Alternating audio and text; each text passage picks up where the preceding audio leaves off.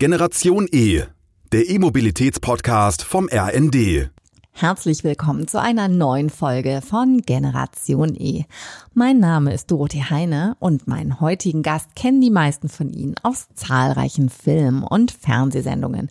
Herzlich willkommen, Peter Lohmeier. Ich freue mich, dass Sie zu Gast bei Generation E sind. Jo, schönen guten Tag auch.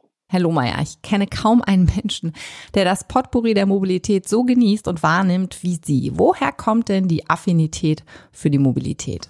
Äh, ja, na gut, ähm, ich, es war immer, die Schauspieler waren immer ein fahrendes Volk, die Gaukler. Und daher ist es schon mal so eine Grundgeschichte, dass bei meinem Job ich mobil sein möchte und sein muss. Und und dann wahrscheinlich haben es die Menschen jetzt auch so viel erfahren, so wie Sie auch, ähm, weil ich natürlich eine öffentliche Figur bin. So und erzähle aber auch gerne darüber, weil ich äh, denke, dass sich da äh, einiges ändern muss. Und ja, und ich ähm, einfach vielleicht ein Beispiel auch dafür sein kann, wie man es besser machen könnte. Fragezeichen. So, das kriegen wir vielleicht jetzt mal raus bei unserem Gespräch. Auf jeden Fall, wie gesagt, kommt es daher, ähm, meine Kinder leben da und dort, ich arbeite da und dort und, äh, und es macht mir auch Spaß, mobil zu sein. Mhm. Jetzt haben Sie es gerade schon angesprochen. Was müsste sich Ihrer Meinung nach denn ändern, was die Mobilität betrifft? Ja, äh, also eine Menge. Also ich bin, ich hatte jetzt gehofft, dass, äh, dass das Amt des Verkehrsmin das Verkehrsministerium äh, an eine andere Partei geht, weil das war in letzter Zeit bei dem Kollegen aus Bayern ganz schlecht aufgehoben. Ähm, also wenn man mal ganz grob anfängt, ist es völlig sinnfrei, dass in Deutschland ein Tempo, kein Tempolimit gibt. Wir haben es jetzt gerade erlebt mit dem Kollegen, der mit 417 über die Bahn gebrettert ist mit seinem Lamborghini. Und, ähm, und das ist einfach, ich, ich mache das seit Jahren jetzt, dass ich das konsequent eigentlich mein eigenes Tempolimit dann habe äh, mit 120, also manchmal 130.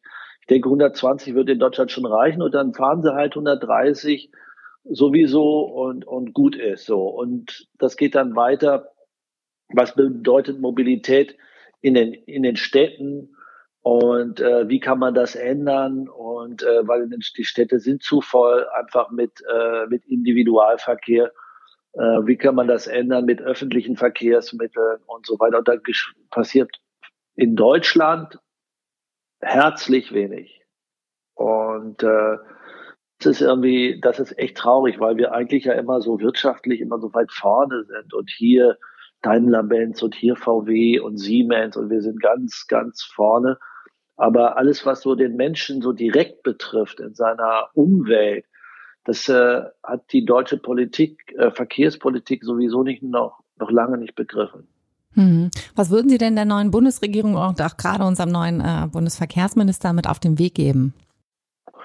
Ja, dass er, das ist gerade, dass er mal so ganz schnell mal reisen sollte, sich mit der Bürgermeisterin von Paris treffen sollte, dass er einmal noch mal in Kopenhagen vorbeischaut und gerade sieht, was in London passiert wo gerade wirklich ganz heftig darüber eben äh, nicht nur diskutiert wird, sondern gehandelt wird, dass der, dass die Stadt autofrei äh, gemacht wird. Paris sowieso auch. Und äh, das ist bei Großstädten wie Hamburg, wo ich jetzt hier lebe, oder in Berlin oder in Frankfurt oder das ist äh, notwendig, machbar und äh, vor allen Dingen menschlich. So und das heißt irgendwie, da kommen wir dann aufs aufs Fahrrad zu sprechen oder es gibt so viele Möglichkeiten. Es ist Bahn, Busse, die all das ersetzen können, wo wir sagen, oh bequem, mein Auto steht da unten, oh ich habe ja noch, ich habe ja zwei Autos.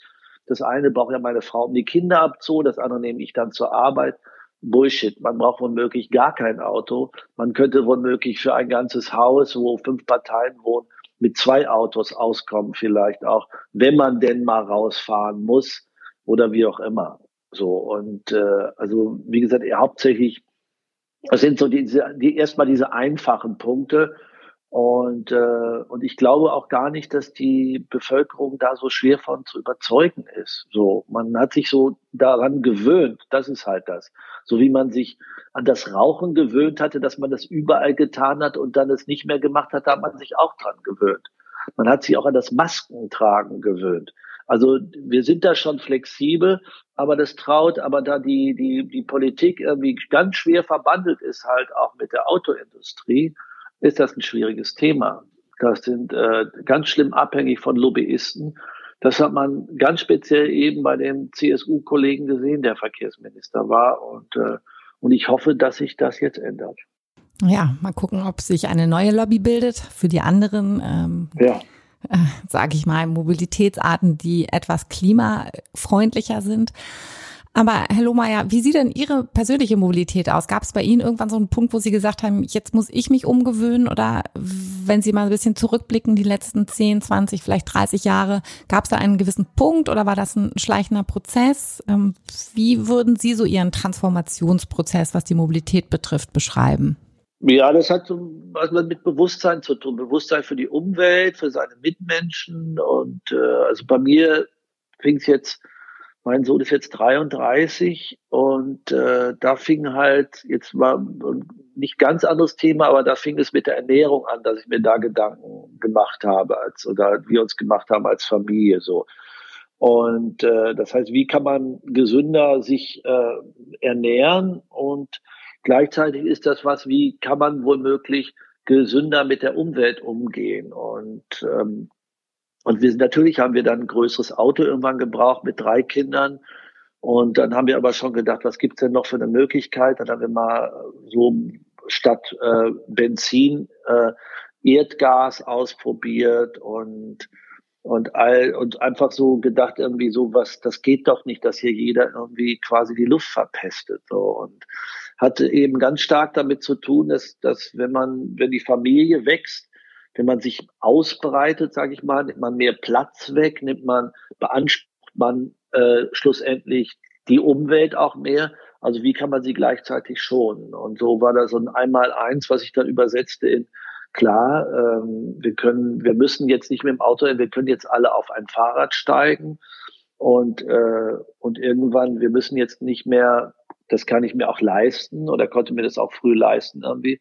Wir, wir können jetzt mal auf eine auf e-, E-Mobilität umsteigen, auch wenn das jetzt nicht die die Lösung schlechthin ist, aber äh, oder wir können mit der Bahn fahren, was für mich irgendwie sowieso Thema Nummer eins ist, wenn ich sage, ich muss nach Berlin, dann muss ich wahrhaftig nicht mit dem Auto fahren. Und so, und selbst ich muss nach Frankfurt, muss ich nicht mit dem Auto fahren, muss ich nicht fliegen, auch nach Köln. Das sind so Städte, wo ich dann vielleicht arbeite. Und ähm, so, und das ist, geht immer mehr. Klar ist das irgendwie auch das Bewusstsein gewesen, weil es fing an mit der Atomkraft, ähm, also da Stellung zuzunehmen, eine Haltung zuzuhaben. Und das war schon irgendwie als Jugendlicher, da war ich 15, und äh, also eigentlich fängt es alles viel früher an, dass man Bewusstsein hat dafür, was um einen rum passiert. So, das ist dieser dieser Ego-Trip des Menschen irgendwie tut der tut der Umwelt halt leider nicht gut. Hm. Was müsste denn passieren, dass, oder welche Hebel müsste es geben, dass dieser Ego-Trip mal zu Ende geht? Sie sind ja sehr progressiv in allem, was Sie gerade beschrieben haben. Aber der Mensch an sich ist ja auch sehr bequem. Und ich könnte mir vorstellen, dass da auch nochmal eine relativ große Diskrepanz ist zwischen Menschen, die in der Stadt leben und die eher so in ländlichen Gegenden ähm, ihren Lebensmittelpunkt haben. Was müsste passieren, damit nochmal so ein richtiger Ruck durch die Bevölkerung geht? Ja, schrecklicherweise sind das ja also immer die die die ganz die ganz äh, furchtbaren Unfälle, die dann passieren. Es gab den Ruck von Tschernobyl, es gab den Ruck von Yokoshima. Äh, so, also das, das hat es dann gebraucht, um dann die Bundesregierung nochmal zu bewegen. Und, äh, und es hat ähm, äh, es hat dann ähm, jetzt ist das Unglück äh, an der A oder an der, also das, diese Hochwasserkatastrophen passiert. Es muss immer Unglücke haben, damit man auf etwas aufmerksam wird. Das ist ganz schrecklich. Das wünsche ich mir natürlich überhaupt nicht, dass jetzt irgendwie gerade für die Umwelt dass jetzt die Katastrophe reinbricht. Und, und deshalb bin ich natürlich wahnsinnig froh, dass es Menschen gibt, die zwischen, ich sage jetzt mal, zwölf und 23 Jahren irgendwie Fridays for Future irgendwie installiert haben. Und mit installiert, das meine ich ganz positiv, dass man irgendwie, weil man muss die Menschen irgendwie, man muss ihnen immer jeden Freitag eben sagen und dann nochmal öfter sowieso zwischendurch ganz laut irgendwie, dass es so nicht weitergeht. Und wären die nicht beim Bundesverfassungsgericht gewesen, hätte sich bei der, in der Politik auch wieder nichts gerührt. Das heißt, die Generation nach uns, sag ich mal, oder also so ungefähr so, also jetzt noch kleiner als meine Kinder sowieso, bin ja schon eine Ecke älter, äh, die sind dabei, uns zu retten. Und das ist was ganz Fantastisches. Und, und ich kann nichts anderes eigentlich tun, als die, genau die zu unterstützen. So, weil die, es macht sich endlich mal, es hat es auch lange nicht gegeben, Menschen in einem Alter über die Zukunft Gedanken, wo man eigentlich sagt, immer so, also von, oder wir von unseren Eltern gehört haben, na jetzt mach mal, jetzt erstmal studier doch mal, jetzt probier doch mal aus oder wie auch immer. Wo die sagen, Moment mal, was, wenn ich jetzt hier studiere oder wenn ich mir hier eine Gartenlaube irgendwie miete, wie, wann, wann kommt denn das Wasser da oder wann trocknet das aus und wie auch immer.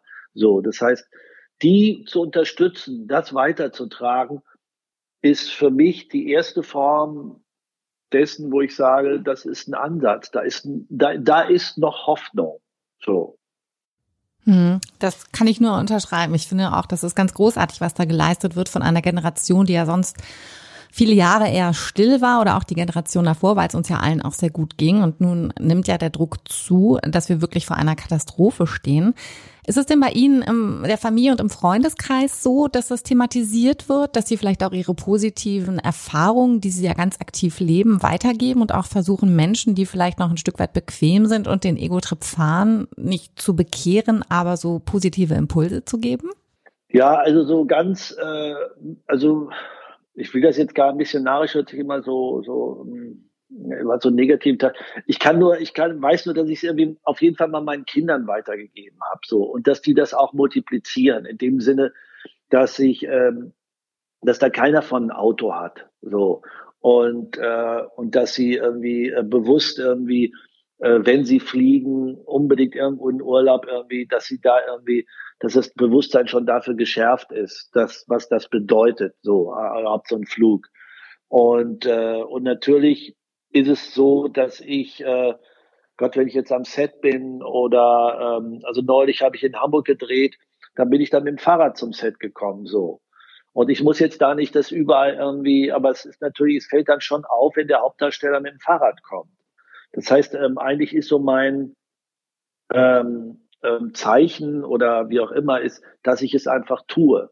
Oder dass ich eben, oder dass wir miteinander sprechen natürlich, oder ich habe mir jetzt, ähm, also was ich so an Fahrzeugen habe, das sind sechs Fahrräder, äh, eine Elektroschwalbe, also ein Nachbau der Schwalbe von so einem Startup in München, Govex heißt das, ist egal, auf jeden Fall so, so, die, die ist elektrisch und, äh, und habe jetzt halt ein Opel Mokka bestellt, irgendwie als E-Fahrzeug so.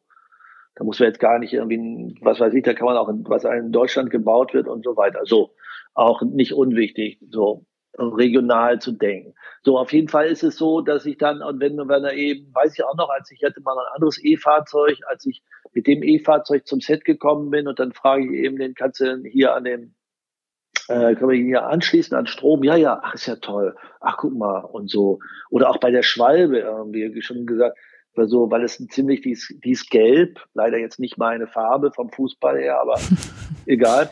Okay. Und, äh, und dann, aber die ist auffällig, was gut ist, weil sie total leise ist. Also man muss sich vorstellen, so ein Motorrad ist ja normalerweise Lärm und so ein Motorrad überholt mal rechts und so. Und das sieht man ganz schlecht im Rückspiegel. Und ich bin froh, dass die Kanarien gelb ist und, äh, und ganz leise und aber glauben gar nicht, wie oft ich auf dieses Ding angesprochen wurde. Irgendwie, ach, die gibt's so, ach, elektrisch und so weiter. Das heißt, dadurch, und, äh, und die quatschen mich jetzt nicht an, weil ich, weil sie mich womöglich unter dem Helm erkennen oder so, sondern wegen dem Fahrzeug so. Aber äh, das ist halt so beide Sachen. Manche Sachen eben, wenn ich gefragt werde, sage ich irgendwie, äh, man muss nicht mehr mit dem Verbrenner rumjuchzen und äh, und das, das geht alles, wenn man irgendwie sich beschränkt oder wenn man überlegt, wie macht man's? Also so, wie macht man's, äh, dass wenn man auf dem Land lebt, so klar, wie leiste ich mir überhaupt so ein E-Auto? Klar ist das eine Frage. Aber wenn man auf dem Land lebt, irgendwie, so, komme ich damit hin? Wohne ich irgendwie 60 Kilometer zum Beispiel von meinem äh, Arbeitsplatz entfernt? So, kann ich mein Ding zu Hause an die normale Steckdose tun und so weiter und so weiter. Das sind so Sachen, über die rede ich dann gerne und äh, diskutiere und diese und oder, oder, oder dieses alleine mit dem, mit den Fahrrädern war immer Megathema für mich, weil das ist einfach, das Fahrrad an sich ist einfach mein Lieblingsfahrzeug. So, und, ähm, Fahrzeug, sagt man Fahrzeug zum Fahrrad? Ja, ja auf jeden Fort Fall, Fortbewegungsmittel, also aber auch ein Fahrzeug, natürlich, mit zwei Rädern. Ja, ja.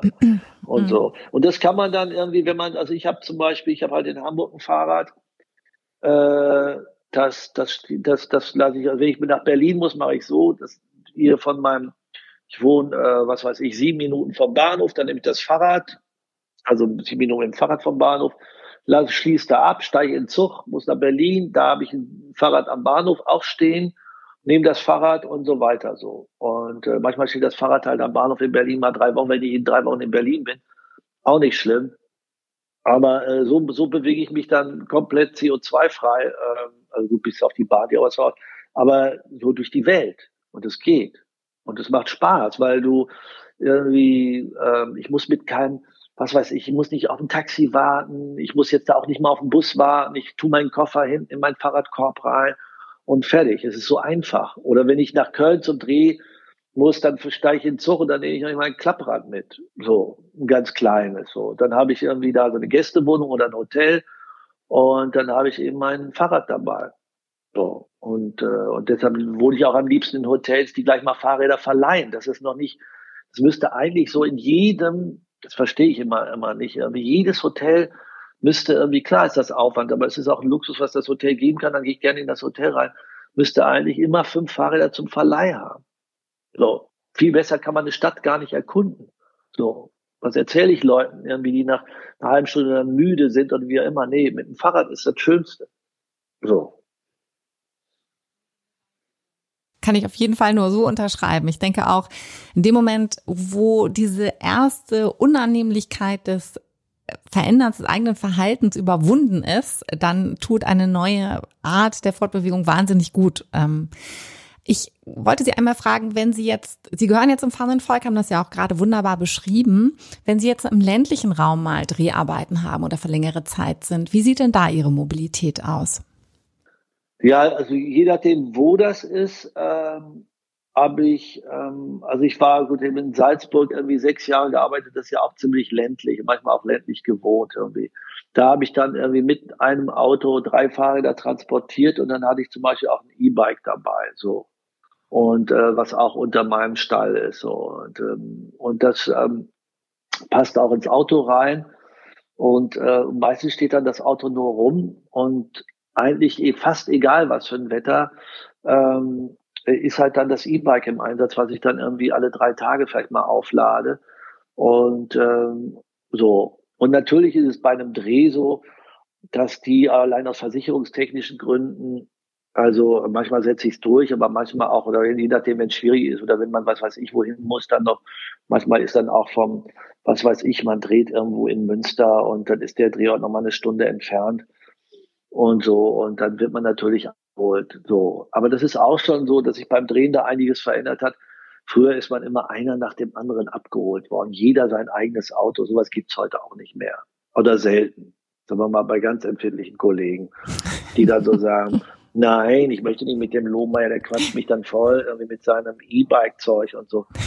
Oder ähm, keine Ahnung, aber ähm, nee, das, das so, das sind so Sachen, ähm, da habe ich irgendwie, ähm, ich will sowieso, also das, das, das Ding ist, weil wir ganz am Anfang angefangen haben mit wie mobil oder Lummer ist so ein mobiler Typ oder so, oder gibt sich so, das ist halt eine Art von Freiheit auch. Also eine Freiheit von, ähm, ich kann jetzt mal ganz schön, ich habe jetzt gerade Hunger und ich möchte jetzt da hinten, wenn wir hier sind wir am Drehort, wann gibt's Essen? Ja, um eins, wie um eins erst, ist ja noch in zwei Stunden. Ah, dann nehme ich mal ganz schnell mein Fahrrad und fahre da hinten zum Edeka oder zum Bioladen, so und hol mir was. Und das ähm, habe ich, weil ich ein Fahrrad dabei habe. Ich muss jetzt nicht irgendjemand fragen, leist du mir ein Fahrrad oder keine Ahnung. Das ist so eine Freiheit, die ich irgendwie mir, äh, mir selbst ermögliche. So, und die ich immer haben möchte. Also das heißt, wenn ich irgendwo, irgendwas weiß ich, ich habe ich hab dann Dreh, keine Ahnung, irgendwie in Basel oder wo immer, dann sehe ich zu irgendwie, das erste, wo ich mich umgucke, wo ist hier ein Fahrradverleih, wenn ich jetzt mein Klapprad nicht mitgenommen habe, so, oder hat das Hotel ein Fahrrad irgendwie? Das nächste ist, wo ist ein Bioladen? Und, äh, und wenn ich das ausgecheckt habe, dann bin ich entspannt. Also das heißt, bin eh entspannt, aber dann, dann freue ich mich so. Weil ähm, ich habe meine eigene Mobilität und dann guckst du natürlich sowieso, wie sind hier die Öffis irgendwie, wie funktioniert das hier so. Also das finde ich spannend. Ich finde sowieso, wo wir vorhin gesprochen haben über Gemütlichkeit des Deutschen oder vielleicht der, vielleicht sind wir ja nicht ganz, der Franzose viel gemütlicher, keine Ahnung. Aber wir leben ja nun mal hier und ähm, das ist so äh, aus so einer Bequemlichkeit, äh, ist, ist aber so eine Müdigkeit und das ist irgendwie so, wo ich so denke, boah, irgendwie, wir könnten irgendwie äh, viel wacher sein, was irgendwie so um uns herum passiert. So, das ist äh, äh, auch gerade jetzt, irgendwie in dieser Zeit, wo man sagt, nur zu Hause nur und so weiter. Irgendwie, ich meine, sind ja irgendwie alle obwohl die, glaube ich, die Geschäft gemacht haben, sind die Fahrradläden. ja. Die waren ja immer offen, ne? Ja, genau. Das war ein Stück weit der Boom jetzt auch, weil es ein Fortbewegungsmittel ist, was auf jeden Fall eine Ansteckung mit Covid ähm, verhindert. Deswegen ist auf jeden Fall da nochmal jetzt äh, unfassbar, was passiert in den letzten 24 Monaten. Ich würde Sie gerne mal fragen, Sie haben ja ganz kurz schon einen kleinen Einblick gegeben, was der Fuhrpark von Peter Lohmeier so alles ausmacht. Was für Vorteile haben denn E-Fahrzeuge? Jetzt haben Sie gesagt, Sie haben ein E-Bike, Sie haben eine Schwalbe, die mittlerweile emissionsarm läuft und bald ist auch noch ein weiteres E-Auto bei Ihnen in der Garage. Was sind denn das für Vorteile? Wie fühlt sich das denn an, wenn man umsteigt von einem äh, Verbrenner zu einem Stromer oder wenn mal die Kraft der Beine äh, supported wird von einem Motor? ja, also das äh, also das E-Bike kommt irgendwie eigentlich nur zum Einsatz. Also ich hatte das immer für Salzburg, weil die Berge da und so. Das kommt echt selten zum Einsatz, wo ich irgendwie, wo ich sagen kann, mein Gott, jetzt bin ich 60. In 20 Jahren hält er, ist er noch genauso in Schuss, denke ich, und dann brauche ich das vielleicht eher mal so. Und äh, aber ich habe die Möglichkeit. Und wie gesagt, wenn es so Strecken gibt, manchmal, dann nutze ich. Dann, äh, dann die, vielleicht hat den den Zuhörer erstaunt vielleicht die Menge der Fahrräder, aber es ist irgendwie ein bisschen so bei, wie bei Schuhen, da bin ich auch so ein bisschen, ich habe auch viele Paar Schuhe, äh, und zwar, weil ich irgendwie, äh, weil es gut ist, sowieso den Schuh zu wechseln und so ist manchmal auch gut, das Fahrrad zu wechseln. Das heißt, ich habe also so eins, eins ohne Stange, eins mit Stange, ein, da ein, bei dem einen bin ich ein bisschen schneller, mit dem anderen bin ich ein bisschen gemütlicher unterwegs, so. Und das macht Spaß, das zu wechseln. Und das kann man sich auch leisten, so. Und abgesehen davon, sind sowieso, habe ich zwei von diesen Fahrrädern, die ich habe, sowieso wo gefunden. Äh, die waren hinterm Gebüsch. Vielleicht hat die irgendwann mal vor Jahren jemand geklaut oder hingeworfen oder jemand hat keine Lust mehr dran gehabt. Ich habe sie mir fertig gemacht und, äh, und jetzt fahren sie wieder. Weil ich finde es ganz, ganz schrecklich. Ich kann an keiner Fahrradleiche so vorbeigehen. So.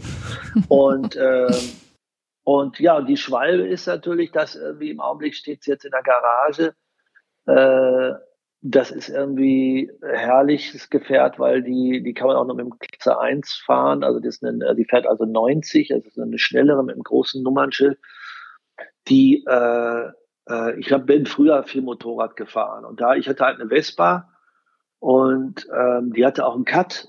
Aber ähm, wenn, wenn du mal richtig informierst, irgendwie, was die gerade, wenn also einer vorbeipestet, irgendwie, mit diesen alten Karren und so. Und ich dann dachte ich, nee, es geht gar nicht irgendwie. Und auch wenn ich sie geliebt habe, ich gesagt, nee, die verschrotte ich jetzt und hole mir ähm, diese E-Schwalbe, weil ich mich informiert habe, was ist auf dem Markt E-mäßig.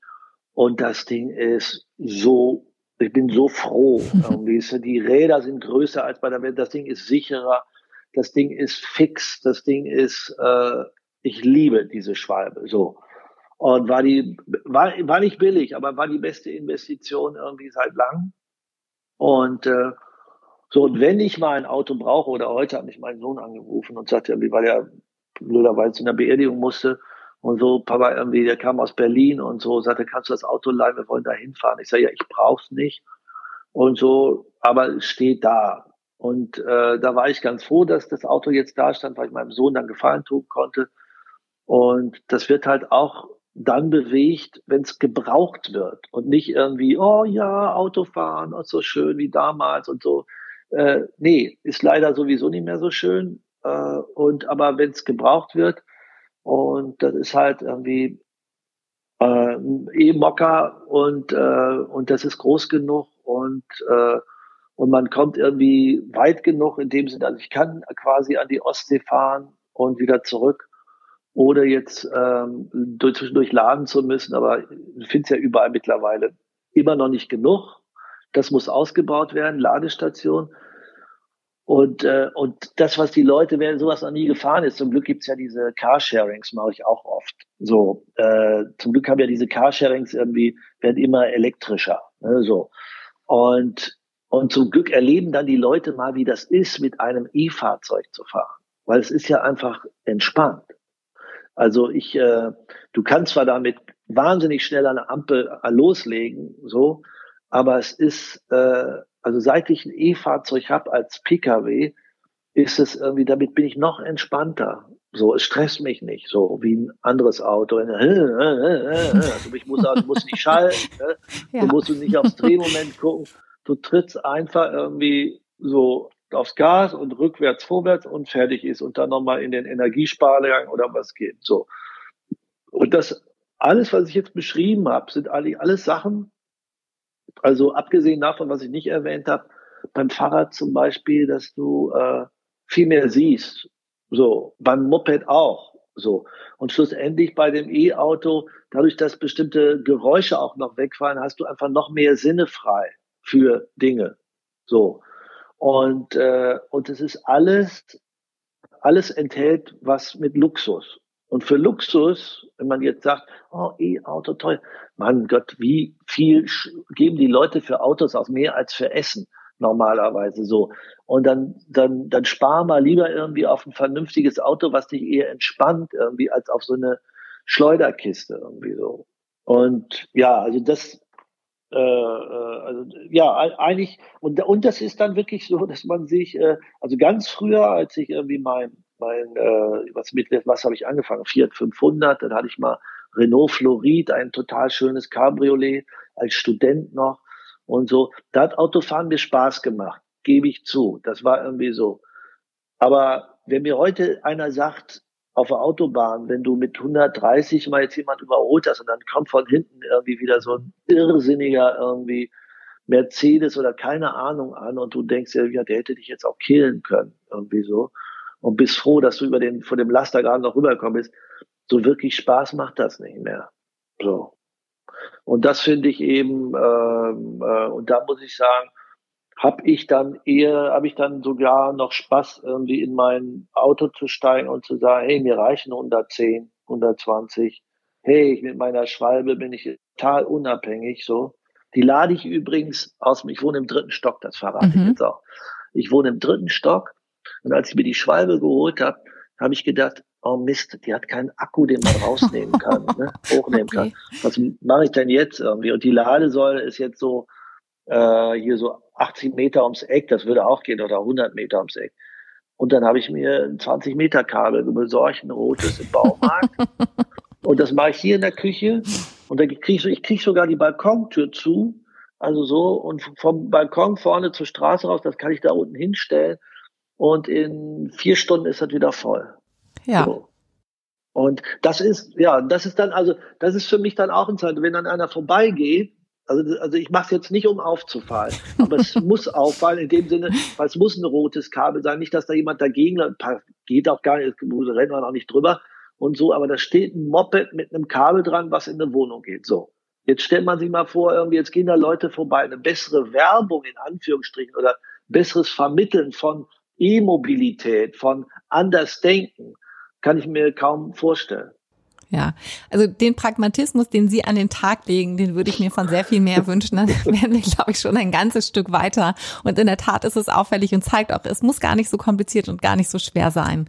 Und den Transformationsprozess, den Sie gerade beschrieben haben, der ist ja im vollen Gange. Und ich denke auch, wenn wir die Menschen mehr und mehr emotional mit Erfahrungen und Erlebnissen abholen, wie Sie haben ja gerade ein wunderbares Plädoyer dafür gehalten, wie sich das anfühlt, mit einem E-Auto unterwegs zu sein oder auch mit einem E-Bike. Das ist ist ja ein ganz anderes Fahren, weil man viel mehr Strecke machen kann als mit einem normalen Fahrrad und auch nicht äh, verschwitzt bei der Arbeit ankommt, egal welche Kleidung man gerade trägt. Deswegen fand ich das schon richtig, richtig schön, wie Sie das gerade umrissen haben. Und ich würde mir mehr Menschen wünschen, wie Sie, ja. die sozusagen ähm, das einfach mal machen, einfach mal tun. Wenn wir jetzt mal in die Zukunft blicken, was glauben Sie, wie werden Sie sich in 10 oder in 20 Jahren fortbewegen? Uh, ja, also ich, ich hoffe, dass ähm, ähm, eigentlich die, die vernünftigen Sachen, eigentlich ist alles da. Also eigentlich sind die, die Züge sind da, die Schienen sind da, das kann noch ausgebaut werden. Das heißt irgendwie eigentlich immer weniger. Ich möchte irgendwann gar kein, es muss irgendwann kein Auto mehr vor der, vor der Tür stehen. So. Oder wie gesagt, ich teile mir, äh, diese, dieses Haus hier hat ein, zwei, ich glaube, acht Parteien. So. Und, ähm, und was ich vorhin schon erwähnt habe, irgendwie, wenn ein Haus acht Parteien hat, dann reichen da zwei Autos für, die man sich teilt, wo es irgendwie, wo, da müssen halt immer alle mitmachen. Das muss irgendwie, dann muss es was vom Staat geben, dass das an Arsch gefördert wird. Da muss, dann muss, müssen die Versicherungen sagen, ist überhaupt kein Problem, wenn da so und so weiter und so weiter so. Das heißt irgendwie, diese ganze Denke reicht ja nicht, wenn individuell nur das Herr Lumm mitmacht, sondern alles muss mitmachen. Und, äh, und deshalb ist sozusagen der, der, ähm, ähm, also was jetzt immer bei der Wahl, das hat mich immer am meisten aufgeregt bei der Bundestagswahl, auch bei den Grünen, auch wenn ich sie gewählt habe, war immer, ich habe nie gehört, dass man auf was verzichten muss. So, es wurde ja immer gesagt, weil es ist ja immer schwierig. Du wählst ja keine Partei, die dann sagt irgendwie, wir müssen auf das und das verzichten. Wir müssen lernen, auf Dinge zu verzichten. So. Und wenn wir so, und, und was daraus entsteht, das können wir dann wieder genießen. Also darauf zu verzichten, dass immer alles da vor der Tür steht und so weiter. Ich habe ich hab mir, um nochmal ganz kurz zurückzugehen, ähm, früher haben wir, habe ich geguckt, als ich einen Fiat 500 hatte, da musste ich auch gucken, manchmal, dass ich von Tankstelle zu Tankstelle kam, weil er einen kleinen Tank hatte.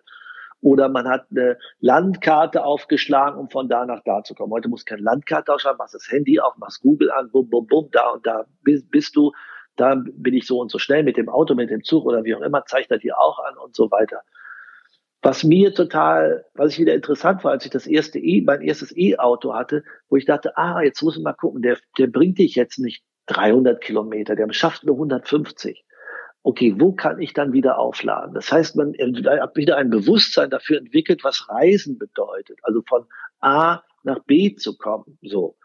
Und diese, dieses Bewusstsein für von A nach B zu kommen, äh, wünsche ich mir einerseits, dass das geschärft wird, dass es nicht einfach alles so von selber passiert. Und wenn es passiert, ist es eine Art von ähm, Transport, wo wir sagen müssen, okay, wenn es jetzt irgendwie, ich muss, da, da sind wir beim Thema Verzicht, ich verzichte auf den Luxus, mit, jetzt mit meiner Frau am Samstag in die Stadt zu fahren oder zur Arbeit zu fahren, sondern ich fahre, muss halt zehn Minuten früher zur Arbeit, weil da fahren die Leute zusammen wohin oder da fährt der Zug ab oder ich bin auf dem Land, ich schließe mich mit dem und dem zusammen. Wir fahren, wir werden so und so transportiert, mit dem meine ich mit dem, mit, mit dem Zug und steigen dann aus und dann sind dann Fahrräder, die womöglich in einer vernünftigen Stadt, es gibt solche Städte auch, vielleicht sogar umsonst sind, da sie umsonst sind, passe ich auf das Fahrrad besonders auf und stelle es einfach an meinem Arbeitsplatz ab und fahre dann wieder zurück mit dem Fahrrad und so.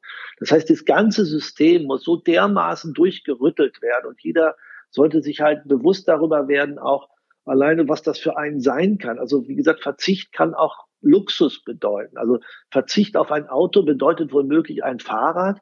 Ein Fahrrad hält dich aber gesund im Gegensatz zum Auto. So. Und ich glaube, dass ich, also ich glaube, der Individualverkehr muss aus den, also jetzt um ganz zufrieden, muss aus den Städten verschwinden. Es muss megamäßig was getan werden, um die Leute, Menschen auf dem Land mit, äh, mit öffentlichen Verkehrsmitteln, sei es mit Zügen, sei es mit kleinen Bussen, wie auch immer, zu transportieren zu ihrem Arbeitsplatz und wieder zurück. Und, äh, und dann wenn man, wenn wir uns da jetzt, wenn wir sagen würden, und dann nicht erst ab gestern, sondern bitte eigentlich ab morgen. Das ist auch das, was mich immer völlig fertig macht irgendwie, wo man sagt irgendwie, äh, worüber reden wir jetzt? Ähm, okay, Impfpflicht jetzt, äh, ach so, das schiebt sich da noch an und das schiebt, und da reden wir dann drüber und so. Das ist äh, so wie mit dem nächsten Klimagipfel, wie sich immer alles verschiebt. Hm. So, also wenn wir es jetzt nicht tun, ich meine, wir, wir beide werden das nicht mehr erleben, aber womöglich die danach werden es erleben, dass hier womöglich Schluss ist auf dem Planeten. Und das will natürlich niemand an die Wand malen. Aber, äh, aber wenn man mit Wissenschaftlern, die ja immer so, wie meine Schwester ist Ärztin, die ist auch so bei so Arztsachen so völlig normal, selbstverständlich. Wenn man mit Wissenschaftlern redet, die Ahnung davon haben, dann ist das eine Selbstverständlichkeit, dass dieser Planet zu einem bestimmten Zeitpunkt nicht mehr da ist. Mhm. Also da muss man so richtig so, so, und das, dieses Schreckensszenario irgendwie will ja keiner, jetzt wir leben, wir leben ja gut und so, aber ich meine, wir sind doch hier, um was zu erledigen und wir tragen doch eine Verantwortung. Und ich weiß überhaupt nicht, wo ich so manchmal sage, hey, wie, wie willst du dir das alles wegdenken? Okay, du denkst es dir dann weg, wenn du am Strand liegst in Mallorca. Du denkst es dir weg, wenn du im Skifahren bist da oder so. Aber äh, was ist denn mit denen danach? Hm. Ja, es ist so eine große Aufgabe und ähm, fast nicht vorstellbar, was wir eigentlich tagtäglich anrichten, das stimmt. Aber mit so einem etwas traurigen Gefühl will ich gar nicht den Podcast hier beenden. Deswegen würde ich Sie gerne noch einmal fragen, was sagen Sie denn jemanden, der an dem Verbrenner festhält. Sie waren vorhin so schön enthusiastisch ähm, über Ihren Lebensstil, äh, wie sich das anfühlt. Was würden Sie dem denn sagen, um mal ein Stück weit loszulassen von seinen Gewohnheiten? Ähm, ja, also erstmal, so pessimistisch bin ich ja auch gar nicht. Ich habe ja noch Hoffnung. Ich habe ja dieses, was ich auch gesagt habe, mit den, es gibt diese, äh, und, und ich bin da immer dabei, wenn ich kann, freitags und, und so, es, es gibt gibt eine Bewegung und ich äh, hoffe, hoffe, hoffe und, und glaube daran irgendwie auch, dass die da noch was hinbiegen. So. Und wenn da einer mit dem Verbrenner da ist, dann ähm, das ist die beste Überzeugungsarbeit ist eigentlich immer zu sagen, hey komm, fahr mal ein Stück mit mir mit. So. Und, äh, und wenn, wenn man in so einem, wenn man das äh, in so einem E-Auto zum Beispiel mitfährt oder ähm, das ist so das eine, dass einem man da mal eigentlich mal richtig Spaß hat erstmal, so in erster Linie. Und das andere ist, natürlich kann man dann in Ruhe darüber reden, dass ähm, ähm, äh, was für ein CO2-Ausstoß, dass man irgendwie wie äh, ja, was das für die Umwelt bedeutet, jedes Auto. Und wenn man sagt, und dann hat ja immer das Gefühl, ja, aber es ist ja nur mein Auto. Ja, aber es ist nicht das genau dieses Ding, wo wir auch schon mal waren. Es geht aber nicht nur um dich. Der andere hat auch ein Auto und der hat auch ein Auto und der hat auch ein Auto. Und wenn wir jetzt nicht irgendwie uns weiter pflanzen, in dem Sinne irgendwie unsere Ideen weiter pflanzen oder uns Mühe geben zusammen, dann macht das gar keinen Sinn. So, so. Und ähm, ja, aber es ist, es ist, ähm, und dann kommt natürlich die Diskussion irgendwie, ja, aber ich habe jetzt irgendwie das jetzt so gebrauchtes und so weiter. Und äh, aber das sind, ich merke immer in solchen Diskussionen, wie auch jetzt, wenn ich das erzähle, dass das hakt einmal an dieser Bequemlichkeit, dieses, komm, informier dich doch mal, so. Und, äh, und, und deshalb habe ich gesagt, ja, am einfachsten ist es zum Beispiel jemand, oder, oder ich freue mich immer, wenn mich jemand gerade in meiner E-Schraube, das sind immer so direkt, weil ich ja nicht im Auto sitze, sondern auf dem Motorrad so angequatscht werde und da einen Vortrag halten kann.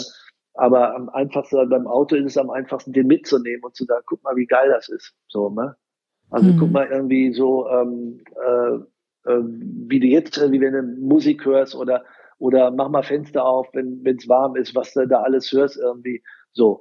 Und und am besten, jetzt fällt es mir noch ein, wie man auch jemand überzeugen könnte. Ich bin vorhin von meinem Atelier äh, hier nach Hause gefahren äh, mit dem Fahrrad und ich merke schon, wie ich bestimmten Straßen ausweiche, weil äh, fahr mal mit dem Fahrrad an so einer Megakreuzung oder lass dich überholen, abgesehen von den Lastern und wie auch immer und so weiter, äh, mach mal die Nase an. So, so wie, wie schlimm. Ja, ja, also wirklich, was du da an Kohlenmonoxid irgendwie reinpfeifst, irgendwie, dann bist du auch gesünder als Kettenraucher, wo, wo ich sage, so jetzt suche ich mir mal einen anderen Weg, so. Und wo ich sage, guck mal, da vorne stehst du dann wohl möglich an der Ampel. Ich möchte mich doch nicht über dich aufregen, so. Und äh, lass es einfach oder versuch's oder denk zumindest drüber nach. So. Und da ist aber auch wirklich, da ist die Autoindustrie, die ja auch immer noch ihre Benziner und äh, verschleudern wollen und ihre Diesel irgendwie. Da muss man massiv ran. Also die muss man, äh, äh, die haben, die haben auch schon so ein bisschen den Schuss gehört. Die sind ja nicht blöde, aber gleichzeitig geht's denen ja im Prinzip nur darum, Geld zu verdienen. So, klar, so ein Unternehmen irgendwie so und sagen, es gibt da noch genug Leute, die auch diese Fahrzeuge noch kaufen und so weiter. Und ich finde ganz klar, irgendwie, da muss viel mehr Druck vom Staat dahinter. So. Viel mehr sagen, pass mal auf, ähm, ist ja jetzt schon ab, weiß jetzt nicht genau wie das Datum, aber irgendwann gibt's, ist ja, gibt's ja, wir dürfen ja keine Verbrenner mehr gebaut werden. Irgendwie, äh, ich, ganz ehrlich, ich sage irgendwie, ich würde das machen, irgendwie alle bestellten Autos, die sind okay, ab jetzt können noch gebaut werden, dann ist Schluss. So. So, und das wäre mal, das wäre eine positive Aussicht, wenn ich jetzt sage, so, irgendwie, ähm, ähm, wir machen irgendwie ab dem 1.6.22 äh, ist Schicht mit Verbrennern. Dann sind aber alle. Oh, jetzt, oh, ich wollte mir doch eigentlich noch einen, einen äh, dicken V8 irgendwie bestellen und so. Heißt ja, ist jetzt blöd und so. Ähm, dann geht er ins Autohaus rein und sagt, ja, ja, tut mir leid, gibt's nicht mehr, aber wir gucken uns auch mal hier den, den V8e an. Wie, wie, wie sieht's denn damit aus? So. Hm. Ne, ganz, eigentlich ganz einfach. Und mit den, so, mit den gebrauchten Karren müssen wir drüber reden. Man müsste auch mal darüber reden, finde ich. Ähm, was ist früher? Es gab doch mal so eine Zeit, wo alle sich in den hinten Erdgastank reingemacht haben. Ich weiß überhaupt nicht, ob das irgendwie geht, dass man Autos sozusagen auch umbaumäßig und wie auch immer und so. Vielleicht rede ich da auch jetzt total Bullshit, aber äh, äh, man muss das irgendwie, man muss sich Gedanken machen. Deshalb sprechen wir miteinander. Ja, es gibt einen großen Markt, kann ich Ihnen sagen. Es ist gerade eine ganz große Bewegung, ja. was der Oldtimer angeht, weil das natürlich auch Schätzchen ja. sind, aber die sind natürlich gar nicht so gut für die Umwelt. Obwohl, wenn man sich den CO2-Fußabdruck anguckt, seit wann sie auf der Erde sind und rumfahren, dann können sie wieder mithalten. Aber ähm, da so einen alten 356er Porsche umzubauen mit einem E-Motor, da kommt was. Also da ist ein bisschen was, aber ist noch eine Liebhaberei. Aber ganz spannender Ansatz auf jeden Fall. Aber ich finde das eigentlich ganz schön als Schlusswort. Eigentlich ist es ja ganz einfach. Einfach mal seine Gewohnheiten ändern und vielleicht sollte die Politik einfach ein bisschen mutiger sein damit ja. Tempo aufkommt und nicht die nächste Wahl im Fokus steht, sondern eher das Wohl der Generationen, die jetzt kommen werden. Herzlichen Dank, Peter Lohmeier, für das interessante und ganz, ganz spannende Gespräch und dass Sie sich Zeit genommen haben, um heute bei Generation I zu Gast zu sein. Gerne. Damit Sie keine unserer Folgen mehr verpassen, abonnieren Sie Generation E und sind immer ganz vorne mit dabei, wenn es um die Mobilität von morgen geht. Das war Generation E, der E-Mobilitäts-Podcast vom RND.